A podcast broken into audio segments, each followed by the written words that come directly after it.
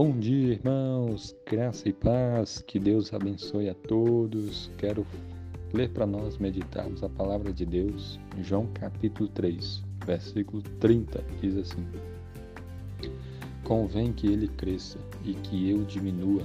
Amém. Essas palavras foram ditas por João Batista e ele se referia a Jesus Cristo. Ele se referia a Jesus quando ele disse: Convém que ele Jesus cresça e que eu diminua.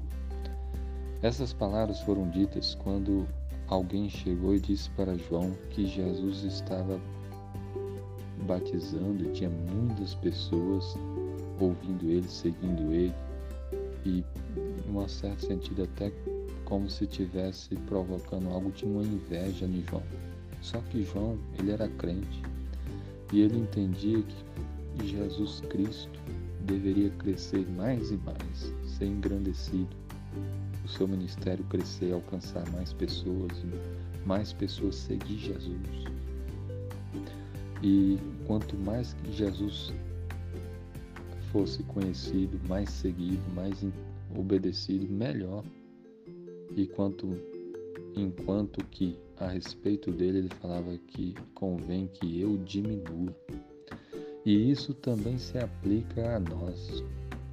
Na nossa vida, convém que Jesus cresça, convém que ele apareça mais e mais em nossas vidas, convém que a vontade dele seja feita, que ele seja mais e mais obedecido, que os planos e os propósitos dele na nossa vida cresçam e sejam cumpridos e que a nossa vontade seja diminuída, que o nosso eu diminua, que cada vez mais a nossa natureza terrena corrupta, pecaminosa diminua, desapareça. Convém que Jesus cresça e que nós diminuamos. Você deve sempre pensar que a sua vida é para fazer a vontade do Senhor Jesus, para glorificar Jesus, para obedecer Jesus. A vontade do Senhor Jesus é que deve ser feita na nossa vida e não a nós. Convém que Ele cresça e que você diminua, que eu diminua. Tem sido assim na nossa vida? Você tem se submetido à vontade do Senhor Jesus?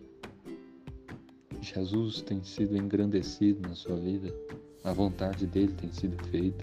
Você já se arrependeu dos seus pecados, você abandonou os seus pecados. Ou você tem feito com que o contrário. Porque muitas pessoas vivem como Jesus diminuindo, cada vez mais sumindo, desaparecendo né, da nossa vida. Não quer obedecer, não quer submeter, não quer fazer a vontade dele e quer fazer sua, a sua própria vontade. Será que tem sido assim com você? Porque se tiver, nós precisamos nos arrepender. Precisamos nos humilhar, pedir perdão a Deus. Todos nós somos pecadores. Convém que Jesus cresça e que você e eu diminuamos. Que Deus abençoe. Amém.